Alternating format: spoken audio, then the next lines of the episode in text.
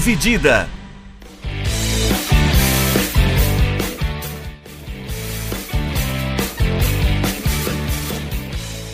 Olá, amigos do podcast Dividida, sejam bem-vindos e sejam bem-vindas a mais uma edição do nosso podcast. Eu sou o Guilherme Milani, dividindo a tela aqui comigo, Vinícius Bringel. Como é que tá, Bringel? E Milani, aí, pessoal? A gente segue no nosso previewzão da Copa do Mundo. É, a gente tá passando, como vocês estão percebendo aí, tá passando grupo por grupo, né? Fizemos dos quatro primeiros já, né? Já estamos virando a metadinha do álbum já. Então, hoje a gente fala do grupo E. Grupo E que é. Dá, dá para chamar de grupo da morte, Brinjel? Ou você acha meio pesado, assim? Meio Eu forte demais? que ou esse ou o grupo F, que é o que a gente vai falar no próximo episódio. Acho que são os dois mais equilibrados, assim. É. Acho que é por aí mesmo. Acho que esse disputa de cabeça. Eu ia falar que é o grupo que mais tem título da Copa do Mundo, mas não é. Então, Não fica é, aí. Porque tem cinco só, né? Tem cinco, o Brasil tem cinco também, o grupo do Brasil tem cinco. É, não E só. vai ser próximo, né? né? É, mas é o grupo que tem Espanha, Costa Rica, Alemanha e Japão. A gente tem dois candidatos a campeões do mundo, dois candidatos a surpresa. Por que não? Exato. né? Então é um grupo não parece ser tão aberto assim, mas é um grupo que pode o potencial de dar merda nesse grupo é muito bom e é isso que a gente que a gente gosta de ver em Copa do Mundo. Exatamente. É, agora chegando nessa segunda metade é, dos grupos aqui da Copa, né? Eu acho que essa segunda metade é onde estão as melhores equipes. Pelo menos tá, parece estar mais inchado, né? Vai Sim, ter depois o Brasil, vai ter Portugal, também tem Uruguai, que não que sejam grandes coisas, né? Mas, mas tá mais equilibrado ali essa segunda metade dos grupos. um nível de competitividade um pouco maior, né? Sim, sim.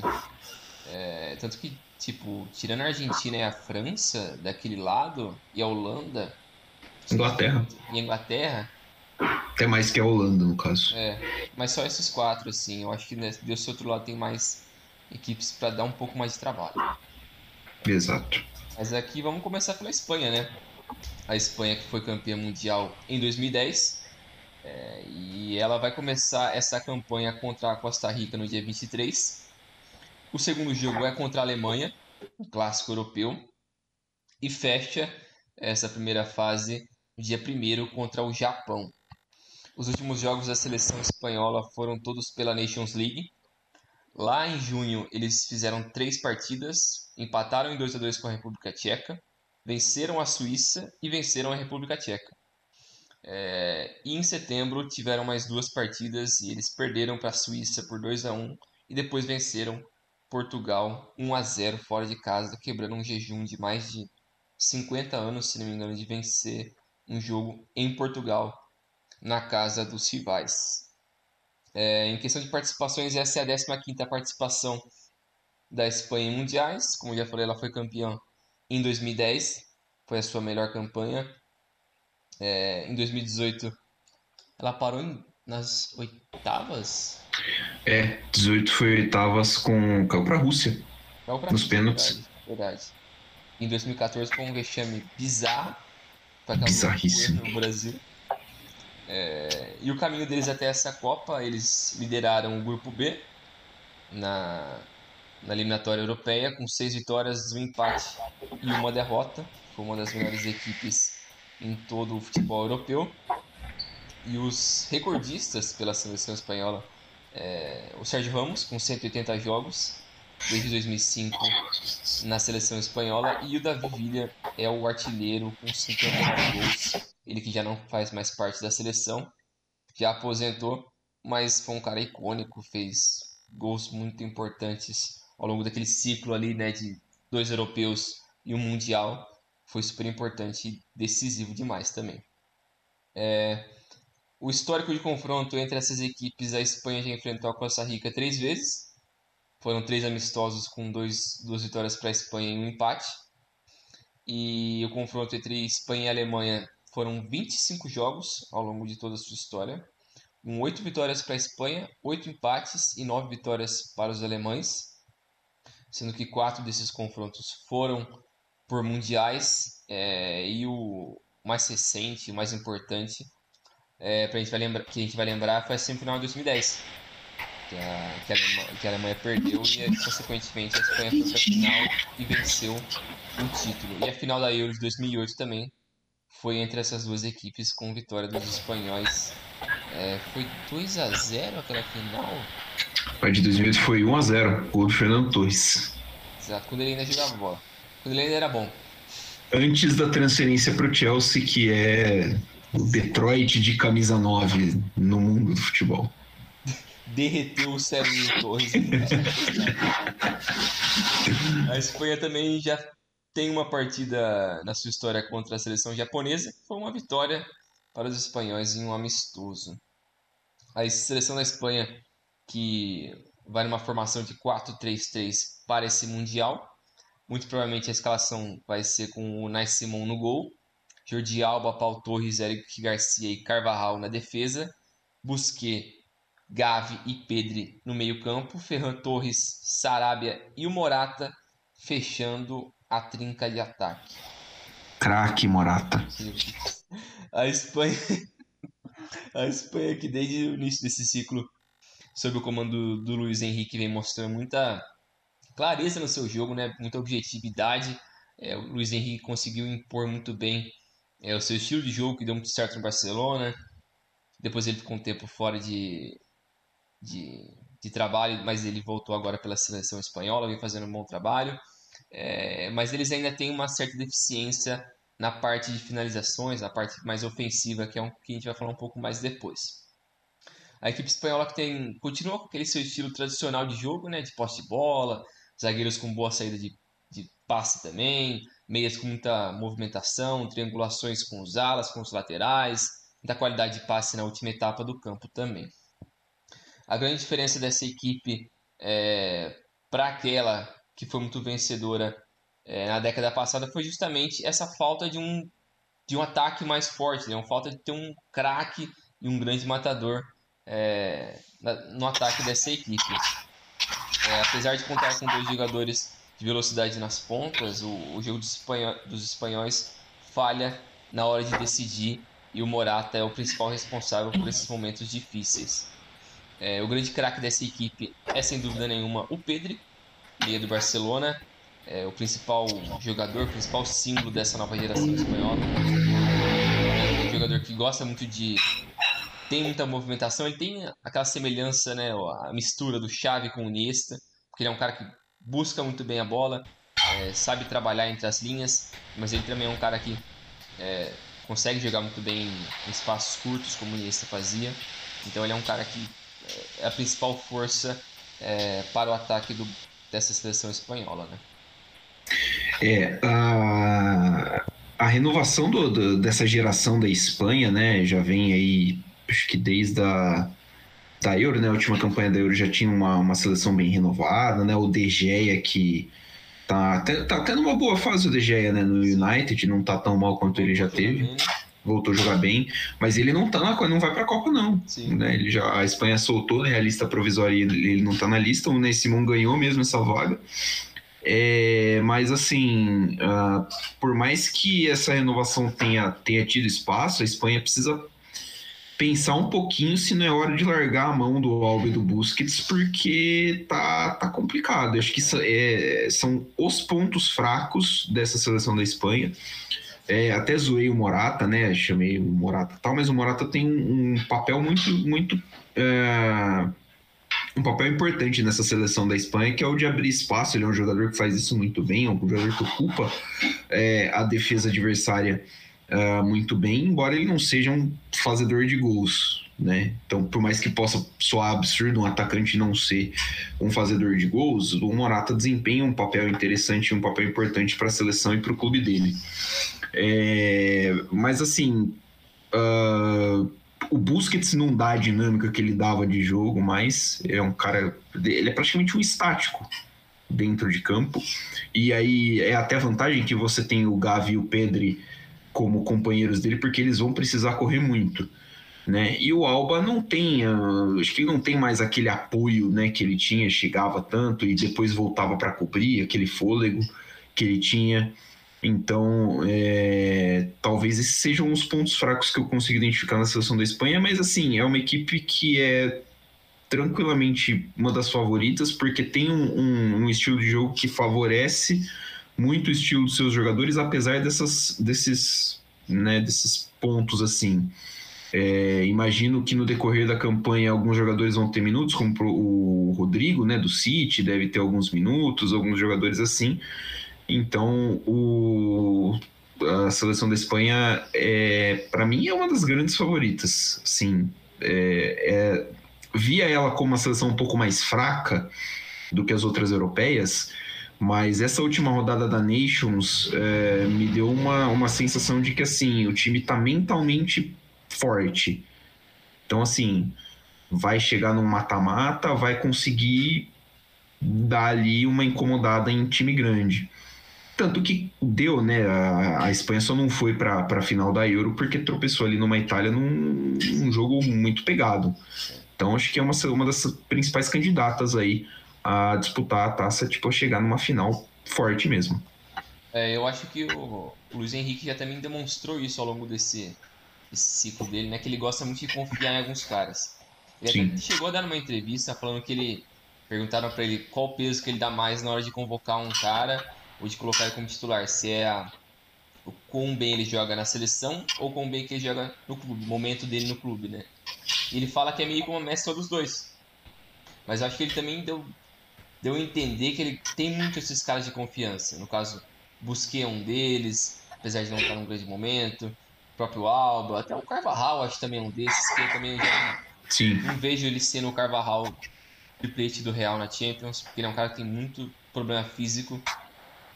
Mas essa, é, esse momento mais novo da, da seleção espanhola, né, que ela conseguiu é, deixar de lado alguns caras que foram importantes na década passada, como o Piquet, já foi embora. É... Aposentou hoje, inclusive. Aposentou hoje, exatamente. É o próprio Pedro, que foi um jogador que foi muito importante na década passada, o Sérgio Ramos, que vem convivendo muito com os problemas físicos, ele foi até cogitado a participar da última Euro, mas não foi. Então, e muito provavelmente ele nunca mais vai voltar para a seleção espanhola, ou se voltar, não, não acho que vai ser um titular indiscutível. O próprio DG também, é, que era para ser o cara pós-Cacilhas, ele deu o azar de no melhor momento dele no clube ser o pior momento da Espanha pós aquele período vencedor. E, agora, nos últimos dois anos que ele teve um período mais conturbado no United, é, e não passou mais tanta confiança. É, então, é, teve essa, vem tendo essas mudanças. Né? O Unai Simon não é um cara que eu confio muito bem. Por mais que debaixo do gol ele é sólido, mas ele não é um cara que tem um bom passe, é, que tem uma boa série de jogo, que é o que a Espanha geralmente é, dá muito valor. Preciso. É, mas eu acho que a, a Espanha poderia, ou pelo menos acho que vai tentar fazer algumas mudanças é, desse time que jogou as últimas partidas desse ano. Eu acho que vai tentar mexer com o Alba, que nem você falou. Uma opção é tirar o Busquet e colocar o Thiago para fazer esse meio campo um pouco mais técnico. É, tem que ver quem que vai ser o primeiro volante, se vai ser o Pedro ou até o próprio Thiago. É, mas eu acho que dá para fazer isso. O caso do Morata também, que nem você falou, ele é um cara que ele tem os seus atributos, ele consegue fazer muito bem essa função defensiva do jogo, de criar espaços e ser um assistente. O melhor momento dele na carreira foi na Juventus, quando ele não era o cara. Quando ele era um jogador que entrava em alguns jogos, ele era um cara. Acho que é muito psicológico isso, né? É um cara que, quando ele tem que ser o fator decisivo, ele nunca deu certo. No Chelsea ele não foi bem, no Atlético ele não foi bem, no Real também ele não foi bem. Mas quando ele era o cara que entrava é, para ajudar o time, ele ia muito bem. Então, ele meio que.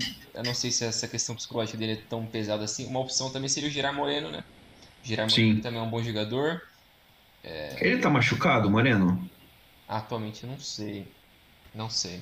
É, tá, eu tô olhando aqui a convocação e ele não tá na última convocação, né? E nem foi convocado nos últimos é, nos últimos 12, dos últimos 12 meses, a opção mais de 9 aqui assim é o Borja Iglesias. Sim. do Betis, que também não é assim, nossa, né, brilhante. O Gerard Moreno é mais jogador.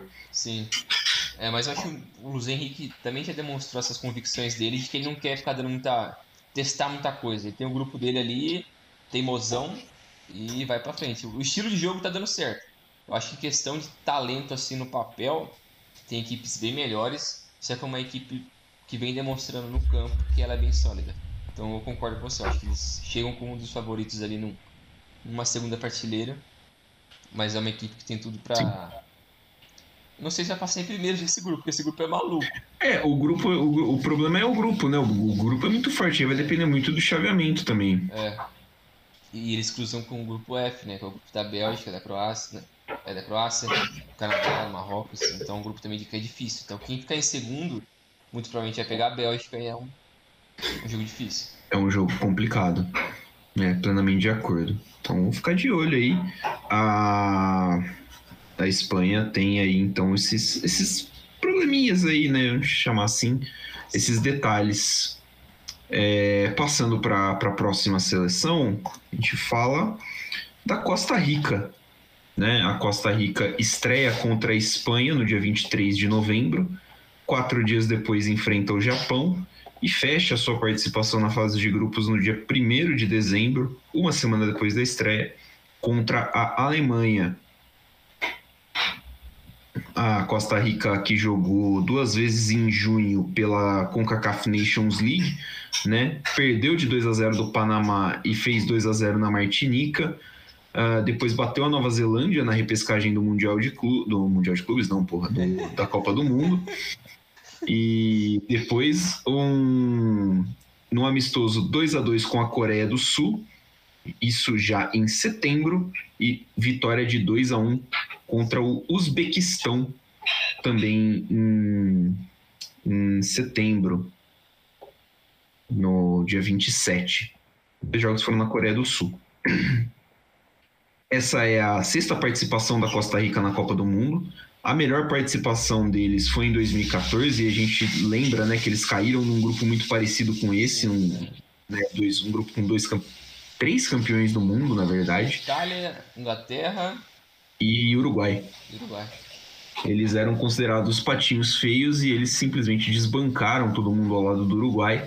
Então foi uma campanha histórica, eliminaram a Grécia, se não me engano, na, na nas oitavas de final, caíram nas quartas para a Holanda no jogo que o Vangal trocou o goleiro para cobrança de pênalti. Isso é como... A Copa, a Copa do Mundo no Brasil foi boa. A Copa do Mundo no Brasil foi muito boa. Ah, nos caminhos até a Copa do Mundo, a Costa Rica terminou em quarto nas eliminatórias da CONCACAF, né? É, é difícil falar em surpresa, mas quarto na CONCACAF, depois foi pro playoff internacional, fez 1 a 0 na Costa Rica, na porra na Nova Zelândia e eliminou um jogo horroroso esse Costa Rica e Nova Zelândia. Acho que foi um, um jogo tenebroso. É, o Celso Borges, meia que estreou em 2008 e joga até hoje na seleção costarricense, é o maior recordista de partidas. São 154 jogos nos últimos 14 anos. O Rolando Fonseca fez 47 gols entre 1992 e 2011. É, é o maior artilheiro da história da Costa Rica, que também teve durante muito tempo como fazedor de gols o gloriosíssimo Wanchope, né? Paulo Wanchope, que é o mais conhecido, jogou no Manchester City, tudo, meteu gol no Brasil, já em Copa do Mundo, mas não é ele o maior artilheiro. Histórico de confrontos: a Costa Rica já enfrentou a Espanha três vezes em amistosos, duas vitórias e um empate para os espanhóis. E a Alemanha já enfrentou a Costa Rica uma vez na abertura da Copa de 2006, 4 a 2 para os alemães anfitriões daquela Copa do Mundo. A Costa Rica que deve vir com uma seleção base de Keylor Navas, Brian Oviedo, Oscar Duarte, Francisco Calvo e Kendall Fuller Celso Borges, Gerson Torres, Brian Ruiz, aquele e Martinez, Joel Campbell e Contreras. É, uns resquícios aí, tem muito nome de, bem experiente de, de Copa do Mundo, deve ser a 38 Copa do Mundo do Joel Campbell já. É, tem 25 anos. Né, um negócio muito maluco. isso daí. O, o, próprio, o próprio Brian Ruiz, ele se destacou muito jogando na Copa do, do, do Brasil mesmo em 2014, né? Então, uma seleção bem, expedi bem experiente. Uh, nos últimos 20 anos, a Costa Rica se transformou em uma das principais forças da região da CONCACAF. A equipe comandada por Luiz Fernando Soares vai encarar um cenário semelhante ao Brasil 2014, quando precisou enfrentar Uruguai, Inglaterra e Itália no grupo da morte.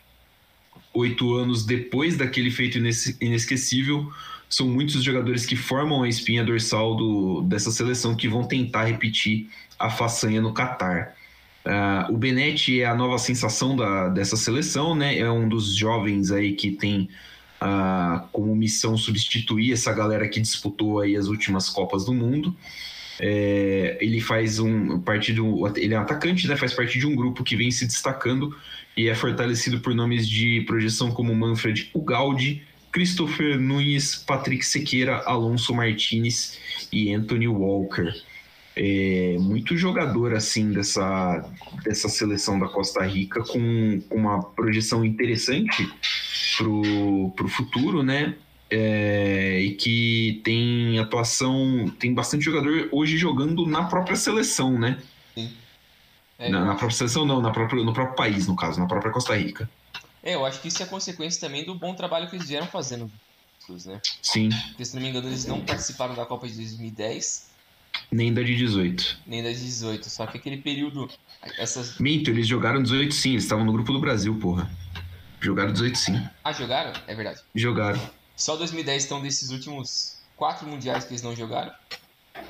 Então eles jogaram 6, 10, 6, 14, 18 e agora vindo para 2022. Então mostra que eu acho que sempre quando uma seleção, por menor que seja o país, consegue ter uma sequência dessas, com bons resultados, como a Costa Rica já demonstrou em 2014, quando chegou nas quartas de final, e com um bom trabalho, é, isso também acaba uma, um retorno para o futebol local. Porque o, o pessoal acaba se interessando mais, acaba havendo um investimento muito maior também no futebol de base, nas estruturas dos clubes locais, fortalecendo o futebol, a liga local também. E por mais que a Costa Rica não é um país é, muito grande ou com poderio financeiro para bater de frente com as grandes forças da CONCACAF, como o Canadá, México e os Estados Unidos, mas ainda assim é uma equipe que dá muito trabalho para esses grandes do continente. E, e, apesar de ser o fim dessa geração mais vitoriosa, mais marcante, muito provavelmente é a maior geração da história da, da Costa Rica, com os principais caras ali no Navas, no, no Brian Ruiz. Até o Campbell também, que. É, o Campbell que. Ele teve uma projeção um pouquinho maior, né? Chegou a jogar na Premier League e tudo mais. É, ele não virou, acho que aquilo que se esperava dele. Que se esperava que ele ia ser um bom atacante para uma boa equipe a nível europeu. O que não aconteceu com ele, mas ainda assim, ele é um cara que. Eu acho que ele se assemelha mais ou menos com o que o Chicharito foi pro México. Um cara que inicialmente tinha uma projeção de, putz, eu acho que ele vai ser um dos melhores do mundo. E não foi tudo isso, mas teve momentos importantes. Eu acho que o Titanic teve sim uma melhor carreira do que o Campbell. Mas eu acho que para suas determinadas seleções eles tiveram pesos similares. Mas o Brian Ruiz e o Navas com 700 anos juntos, e o Navas é, por mais que ele é um cara super subestimado, porque nunca teve o seu valor apesar de sempre fazer um bom trabalho. Quando ele chegou no Real Madrid, é, teve todo aquele pouco de pé atrás com ele, fez um bom trabalho. Depois foi chutado pro PSG, continuou fazendo um bom trabalho. E colocaram o Donnarumma e teve toda aquela confusão.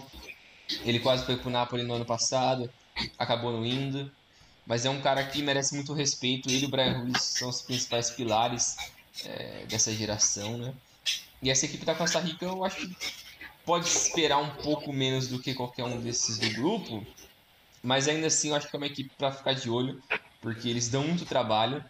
Ficaram em quarto na, na eliminatória, é, o que não quer dizer, não é um bom sinal, porque México e Estados Unidos não fizeram uma boa campanha e estiveram à frente deles. Mas ainda assim é.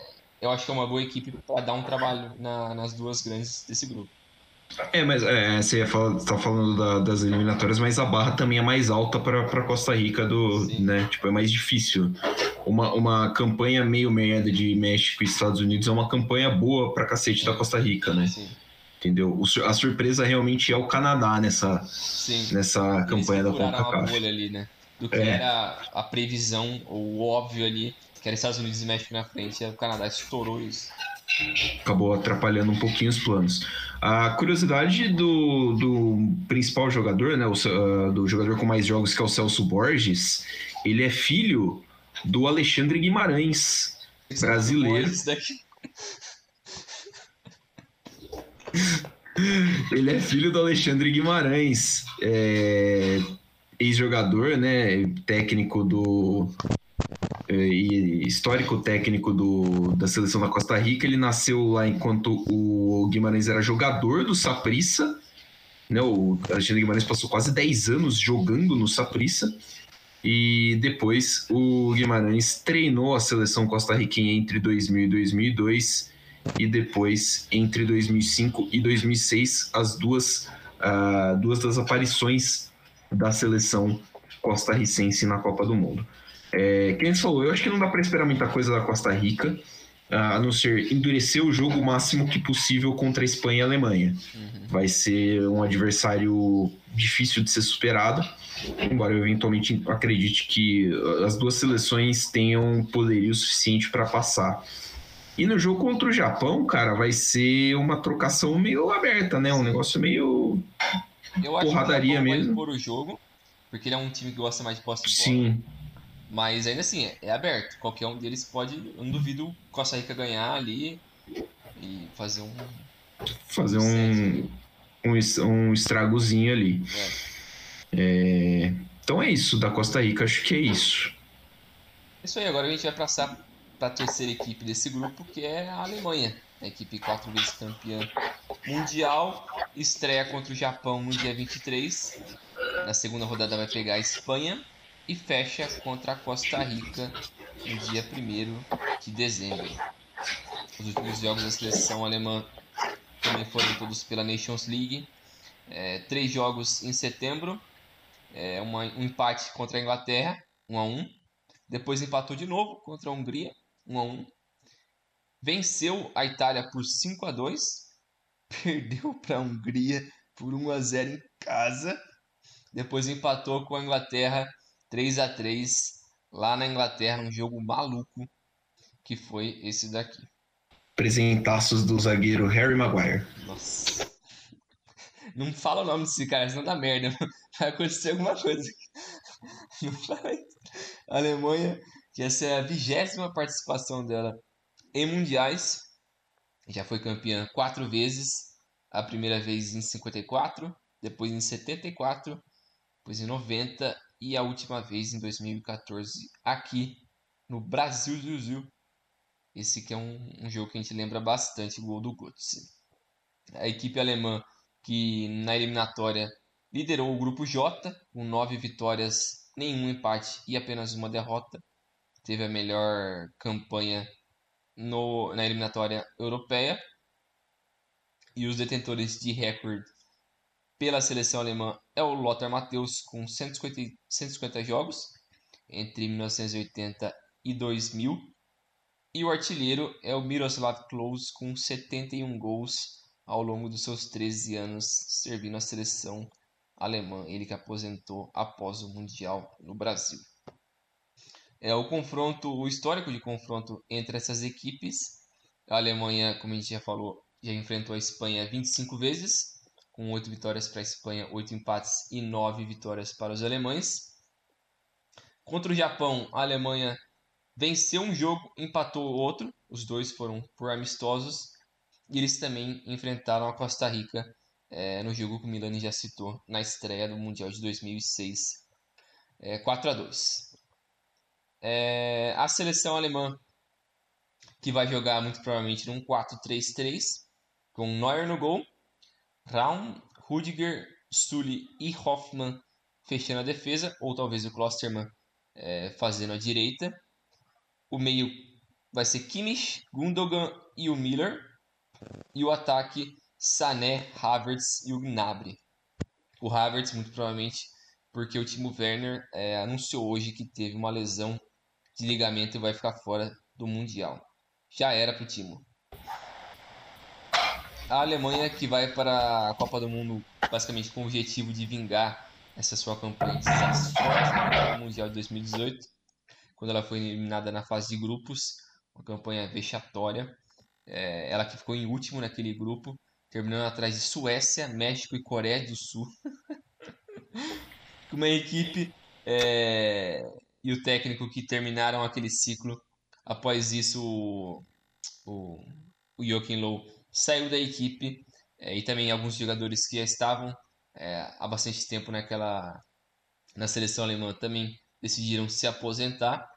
Então eles começaram um novo ciclo, tentando é, introduzir mais alguns desses jovens, que alguns deles foram para o Mundial de 2018, mas muito mais para pegar uma experiência. Mas esse último ciclo foi aquele que consolidou mais alguns desses nomes. É, liderada por uma base sólida de jogadores do Bayern de Munique, algo que é tradição já no futebol alemão, a equipe comandada pelo Hansi Flick tem uma, na sua grande virtude, é, o poderio coletivo e, e apostando em jogadores como Kimmich e Gundogan no meio, para serem os jogadores mais criativos, e os pontas de velocidade, como Sané e o Gnabry, que, que tem bastante presença na área também. E como falei antes, o último Werner, que, que seria, em tese, o 9 da equipe alemã, é, teve essa lesão, provavelmente ficará fora do Mundial, ficará fora, na verdade, e o Kai Havertz deve ser o substituto que é, é um cara que já conhece também a posição de falso 9, é um cara mais móvel, diferente do Werner, mas é um cara que está acostumado com essa função também. Essa a Alemanha perdeu, né, um jogo, você citou, né, perdeu um jogo da da, da eliminatória, eliminatória é. Na, na campanha, deixa eu achar aqui para quem que foi, foi a primeira derrota da Alemanha na, na eliminatória, desde a eliminatória para a Copa de 2020, da, da eliminatória, eliminatória para a Copa de 2002.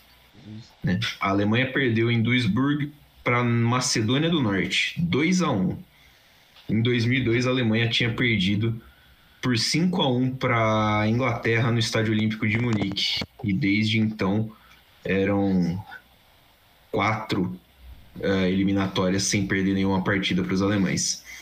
É, é bizarro, cara. O recorde deles em eliminatórias é bizarríssimo.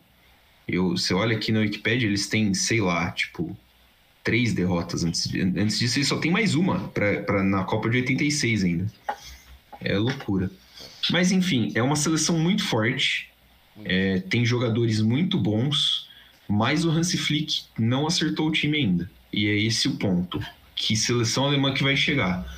Né? É, ah, olhando aqui essa escalação, que acho que é mais ou menos um catadão do que eles tinham têm mostrado né, nos últimos jogos, é, dá para questionar um pouquinho esse meio campo aí. Acho que cabe o Goretzka, o Goretzka precisa ser titular desse time.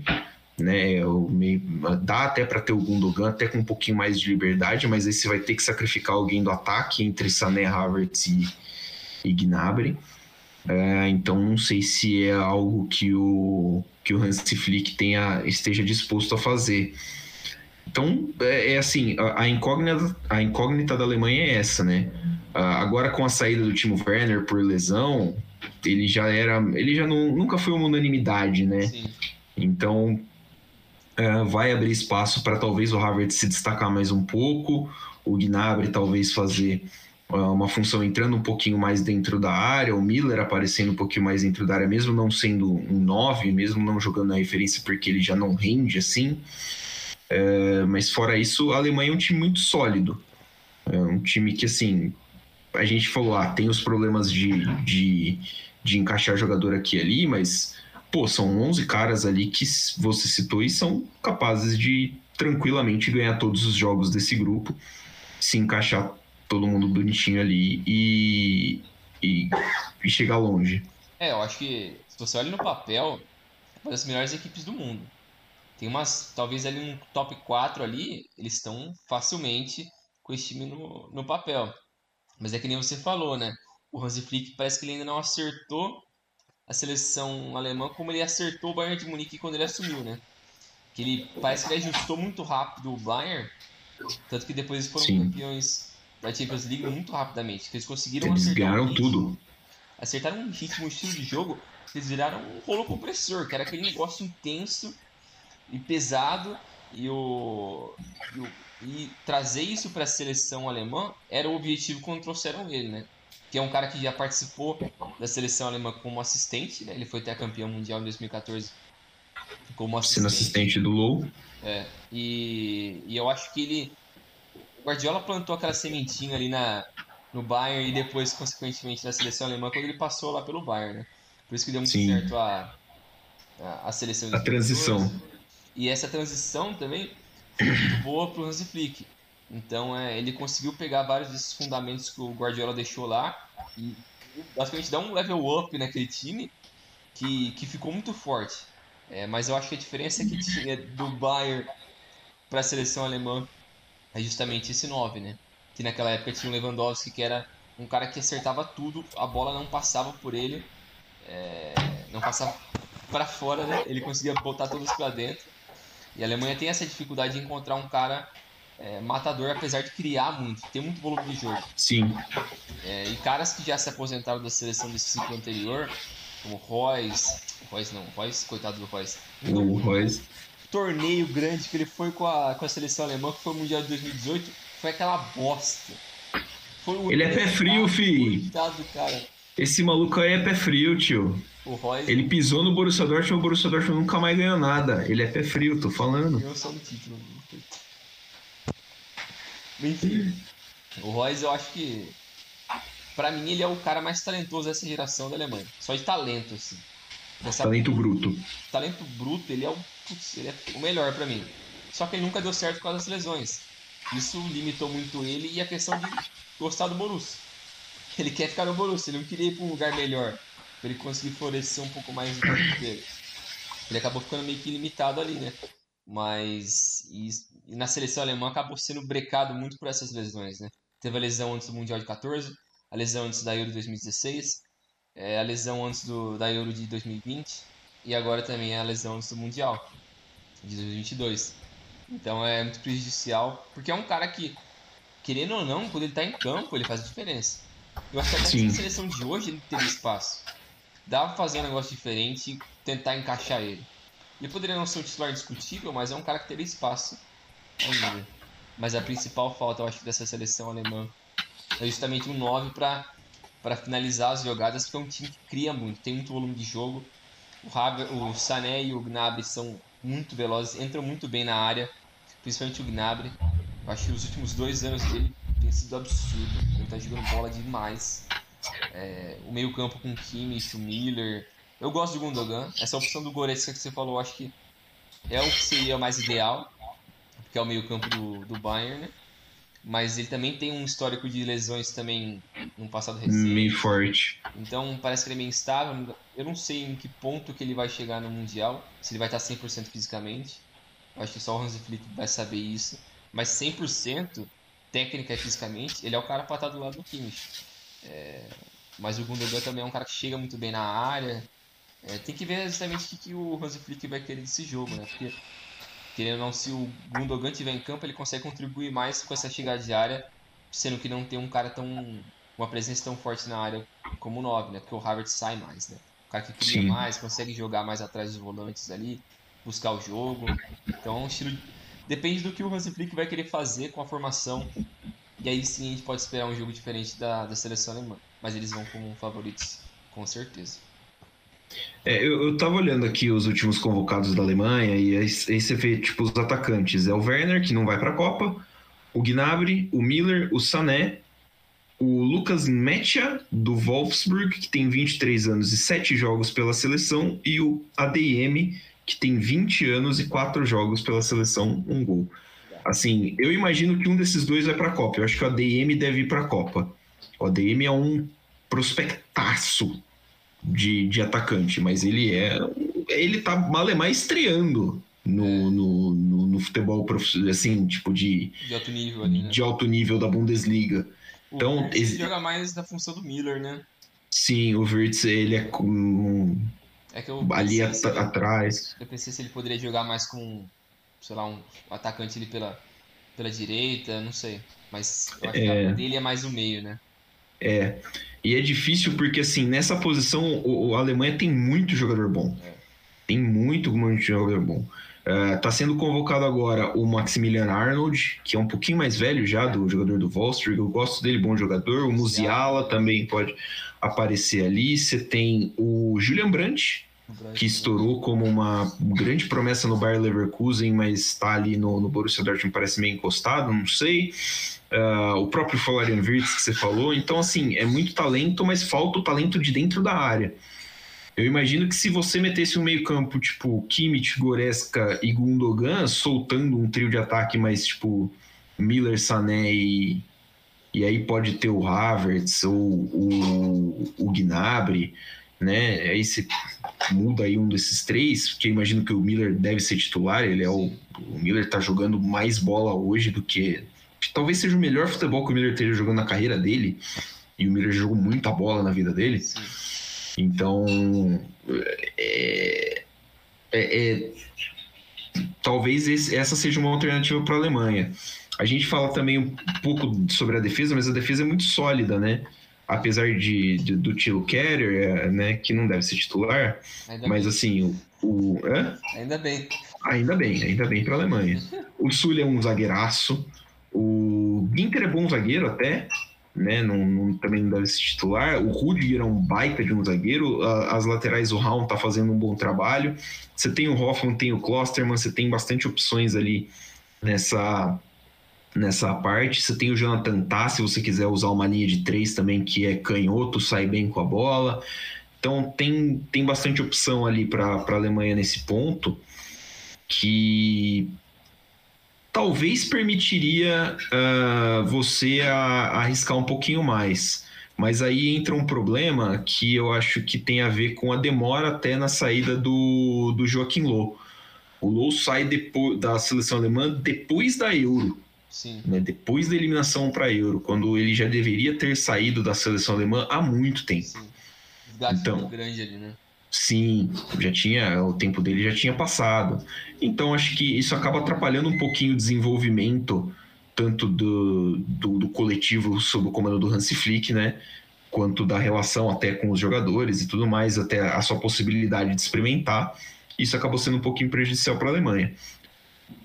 Tendo dito tudo isso, ainda é um dos grandes favoritos entre os europeus ali, para mim, acho que dá até para botar do lado da França, porque a França vem, a gente falou, né, no, no outro episódio que a França, a França vem com muitos problemas, a Alemanha vem com alguns problemas, para mim até, assim, não que sejam mais fáceis de resolver, mas parecem bem plausíveis de serem resolvidos. Sim.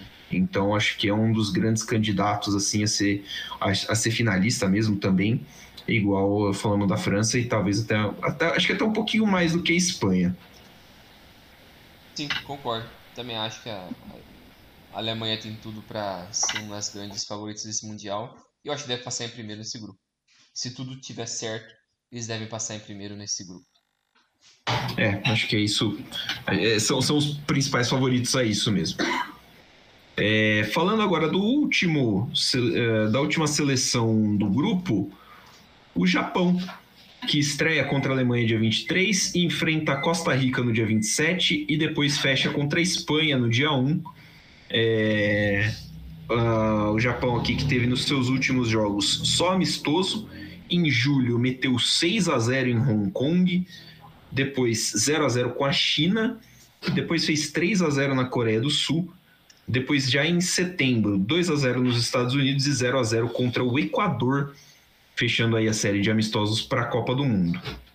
O Japão participa da sua sétima Copa do Mundo, chegou três vezes nas oitavas de final em 2002, em 2010 e em 2018. Curiosamente, cada oito anos o Japão chega em uma oitava de final de Copa do Mundo. É, O Japão que chegou aí, essa é a sétima Copa do Mundo do Japão, é a sétima Copa é, do Mundo seguida do Japão. Né? Então, o time que entrou aí pro mundo da Copa do Mundo de 94 e depois disso não largou mais. 98, perdão. Depois se classificou para todas. Nas eliminatórias, foi o primeiro da, na primeira fase, primeiro do grupo F, oito jogos e oito vitórias. E na segunda fase, o Japão foi o segundo no grupo B, sete vitórias, um empate e duas derrotas. É, campanha até relativamente tranquila, né? Se você levar em consideração que não, uh, não passou muito perto ali de jogar uma repescagem, por exemplo, o Japão. Uh, o recordista de jogos é o Yasuhito Endo, são 152 jogos para ele entre 2002 e 2015. E o Kunishige Kamamoto fez 75 gols com a camisa nipônica entre 64 e 77. Ele é o maior artilheiro da história da seleção japonesa. É, o Japão, de novo, nos confrontos diretos, né? Um jogo com, contra a Espanha, uma vitória da Espanha no amistoso, dois jogos contra a Alemanha, uma vitória alemã e um empate, também amistosos. O Japão nunca pegou a Costa Rica, jogará contra a Costa Rica pela primeira vez na Copa do Mundo. Deve vir o Japão jogando num 4-3-3 com Gonda, Nakayama ou Nagatomo, Tomiyasu, Yoshida e Hiroto Sakai. Endo, Morita, Altanaka e Junji Ito, com Minamino ou Kubo e o Furuhashi, é isso, né? No, ou Osako no comando do ataque da, da seleção japonesa. A seleção que vem uh, de uma sequência de sete Copas consecutivas e mostrando bons sinais de evolução no seu futebol, melhorando o nível do seu campeonato local e com a ajuda da Olimpíada de Tóquio, também aumentando no investimento e na formação de, jo de jovens talentos. Né? Essa geração nova é, japonesa tem mesclado alguns jogadores mais experientes, né? Essa geração do Japão que vem para a Copa tem jogadores jovens, jogadores mais experientes e tenta é, ter uma missão muito ingrata, né? De buscar uma vaga na próxima fase. Os japoneses têm um domínio muito tranquilo no futebol asiático em relação principalmente ao futebol de seleção, né? Não tem muita dificuldade de se classificar, mas eles provavelmente vão ter uma dificuldade maior, principalmente com a Alemanha e Espanha e apesar de ser um time que gosta bastante de propor o jogo e trabalhar com a bola, é, talvez a solução seja buscar um jogo mais sólido defensivamente e um contra-ataque explorando possíveis espaços, né? buscando uma transição ofensiva aí na, nas costas, no espaço deixado nas costas das zagas. O destaque são o Minamino, né, que era do Liverpool, tem passagem pelo Liverpool, e o Junji Ito, são as principais uh, armas de criação dessa seleção japonesa, é, que é uma seleção assim. É, lembro de ter visto os melhores momentos do amistoso deles contra os Estados Unidos. Uhum. E me impressionou a imposição que o, que o Japão pôs em cima, é, colocou em cima dos Estados Unidos que é outra seleção de nível de Copa do Mundo, né? A gente já falou dos Estados Unidos, então uma, uma partida muito muito firme, muito bem, bem postada. É, é difícil a gente pensar que o Japão vai dar muito trabalho. O jogo que a gente talvez mais vai poder ver o Japão naturalmente seja contra a Costa Rica. Sim. Mas não dá para exatamente eliminar a possibilidade do Japão meter um Coreia do Sul 2018 em cima de uma Alemanha ou da, ou da Espanha, né? Sim, exato. Acho que o potencial tá ali. Porque é uma equipe que gosta muito de trabalhar a bola, tem um futebol ofensivo. Ela demonstra isso na, na região dela, na Ásia ali. Tem um poderio que ela é relativamente forte, uma seleção estável, tem muitos jogadores de nível europeu. Então, assim, historicamente também, nos últimos 10 anos, a gente encontra vários jogadores é, japoneses jogando em times grandes na, na Europa, né? Só dando uma passada aqui em alguns desses caras que, da seleção atual.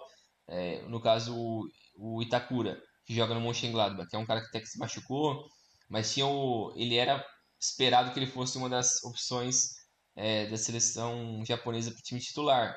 Mas ele está machucado, joga no Mönchengladbach. Tem também o Tomiyasu, que muito provavelmente deve jogar, lateral direito e zagueiro do Arsenal. É um jovem até, 23 anos. Também foi parte é, desse time que jogou o, a elimina, é, eliminatória, não, a Olimpíada de Tóquio é, em 2020. Também tem o, o, Minamino, que é um jogador que passou pelo Liverpool, não deu muito certo, hoje está no Mônaco. Tem o Cubo, que foi do Real Madrid, está na Real Foi do Barcelona. Foi do Barcelona.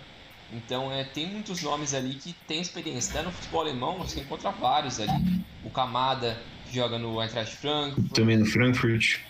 É, tem o Yoshida, que também joga no, no Schalke 04. Então tem vários nomes é, de nível europeu que estão ali, podem não ser os melhores jogadores é, do mundo nas suas posições, mas são bons jogadores. Para um país emergente no futebol como o Japão, é um time muito bom. É, eu acho que o, a principal dúvida que tem ali com a seleção japonesa é se eles vão tentar colocar um time um pouco mais experiente. Então, no caso das laterais ali, colocar o Yamano do Schalke ou o Nagatomo. Eu nem lembro de o Nagatomo tá jogando agora. Cara, o Nagatomo Ele tá aqui. tá no Tóquio, no FC Tóquio. Ele voltou pro Japão, mas é um cara muito experiente, jogou muito tempo na Inter. É, é um cara que tem muita experiência internacional. Eu acho que é a quarta Copa do Mundo já do Nagatomo. Se não estou enganado.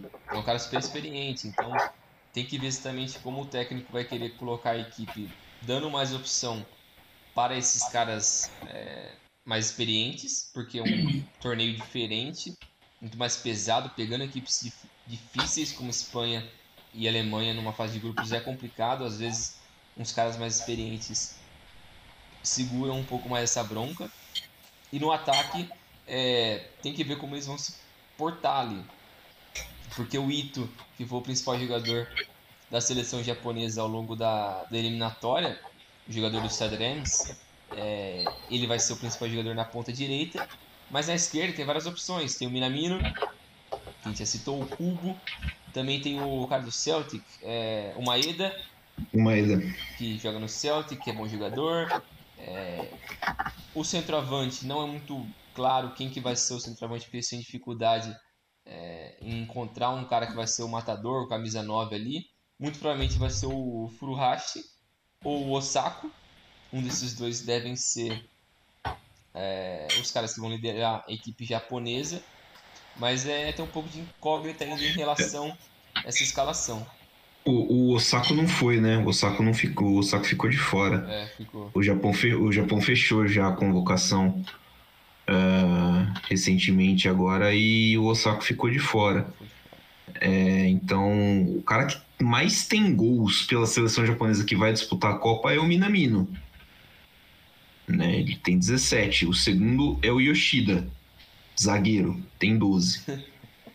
Então, assim, é, fazer gol vai ser meio, parece que vai ser meio problemático para o Japão. É um time que vai, vai sentir falta assim de um atacante mais, mais forte. É, é estranho porque eu ah, a gente acabou, não sei se a gente acabou não percebendo, mas o, Kam- o, o Kagawa deu uma sumida, né? Ele teve uma queda muito brusca no futebol dele, ele era um destaque, podia ser, ele tá com 33 anos, eu fui ver a ficha dele agora, ele tá jogando na Bélgica, mas ele poderia ser um cara que podia estar aí já né, ainda nessa seleção contribuindo, embora não seja um atacante. É, então, uh, quem se falou, o Japão pode optar por um time um pouco mais jovem, pode optar por um time um pouco mais experiente. Uh, acredito que o melhor seja optar por intensidade. Minha opinião pessoal seria que eu, eu optaria por intensidade. E aí você precisaria de uns dois caras ali no meio para tentar fechar o maior número de linha de passes possíveis, porque tanto Espanha quanto Alemanha talvez sejam as duas seleções que mais retêm a bola Sim. enquanto seleções europeias, né?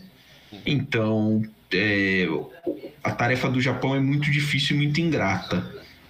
Considero eles um pouquinho favor- mais favoritos do que a Costa Rica no, no grupo. Acho que chegam um pouquinho mais inteiros. E mas assim, ainda abaixo de Alemanha e, e Espanha. A gente costuma citar alguns jogos-chave né, no grupo. Esse grupo dele é meio difícil, né? Porque a Alemanha e Espanha se enfrentam na segunda rodada, mas a, a, a gente imagina que eles cheguem já na segunda rodada com três pontos cada um, né? Então, talvez um empatezinho ali não, não seja É, não seja mau resultado, né? é, não seja um mau resultado. É, mas é, é isso. Eu acho que o potencial de uma, de uma zebra ali é com o Japão. É, É um. mais do que com a Costa Rica. Sim. Mas também é, pode acontecer de tudo. Porque a Espanha, eu não confio nele numa uma Espanha totalmente aberta contra o Japão fechadinho. Eu não confio que a Espanha vai conseguir fazer vários gols. Vai ser um outro lance ali e torcer para dar uma, alguma coisa. E o Japão pode ter a oportunidade de tentar fazer uma coisa no contra-ataque. Eu acho que tem uma boa chance ali. Contra a, Espanha, é, a... contra a Alemanha eu acho um pouco mais difícil fazer isso. Mas contra a Espanha eu acho que eu vejo um potencial para um, um jogo desse. É, a Alemanha eu imagino que tenha melhores chutadores de fora do que a Espanha. Também. Acho que. E até por característica, a Alemanha é um time que arrisca bastante mais de fora, né? A Espanha não tem tanto essa característica é, isso. Ah, Sané, o próprio Kimmich, o... o próprio Miller, o Gundogan, é. então são jogadores que têm essa característica. Uh, num time, num jogo contra um time mais fechado, pode ser uma alternativa ao invés de ficar rodando bola para lateral e cruzando rasteiro. Sim. Como a Alemanha costuma fazer às vezes de vez em quando. É, mas é Acho que tá ali. A Costa Rica também vai precisar explorar muito isso, né? De contra-ataque, de se fechar de contra-ataque. Ah, e aí vale a mesma coisa. Então, acho que imagino Alemanha, Espanha, eh, Japão e Costa Rica como, como, como classificação final do grupo. Sim, também concordo. Fechamos por aqui o grupo esse é o grupo E, né, Brinjal? Esse é o grupo E, então fechamos por aqui. Valeu, Brinjal. Até a próxima. Valeu, Milene. Valeu, pessoal. Sigam acompanhando o preview da Copa do Mundo. E depois, ao longo da Copa, também, acho, acho que a gente vai fazer bastante conteúdo ali, bastante coisa diferente. Valeu, até a próxima. Valeu, galera. Um abraço. Fiquem ligadinhos que já já, daqui uns dias, pinga o grupo F também no seu agregador. Valeu, um abraço.